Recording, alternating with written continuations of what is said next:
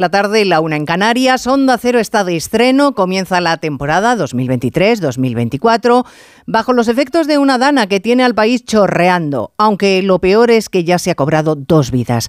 Estamos pasados por agua, con menos afiliados a la seguridad social, con más parados que el mes anterior, sobre todo en educación, donde se despide tanto en la pública como en la privada para ahorrarse pagar el verano a los profesores, a esos que según todos los partidos hay que cuidar porque la escuela es un asunto capital, ya saben.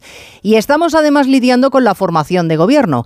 El Partido Socialista, así lo han querido los españoles, es el que más opciones tiene de formar gobierno, siempre y cuando convenza a un golpista como Puigdemont de que les respalde. Tanta ansiedad genera lograr el cariño del de Waterloo que Pedro Sánchez y Yolanda Díaz pugnan por ver quién ablanda antes al fugado.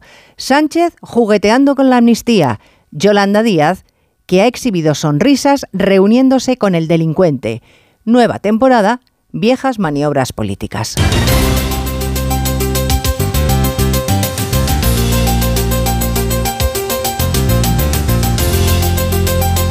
En Onda Cero, Noticias Mediodía, con Elena Gijón.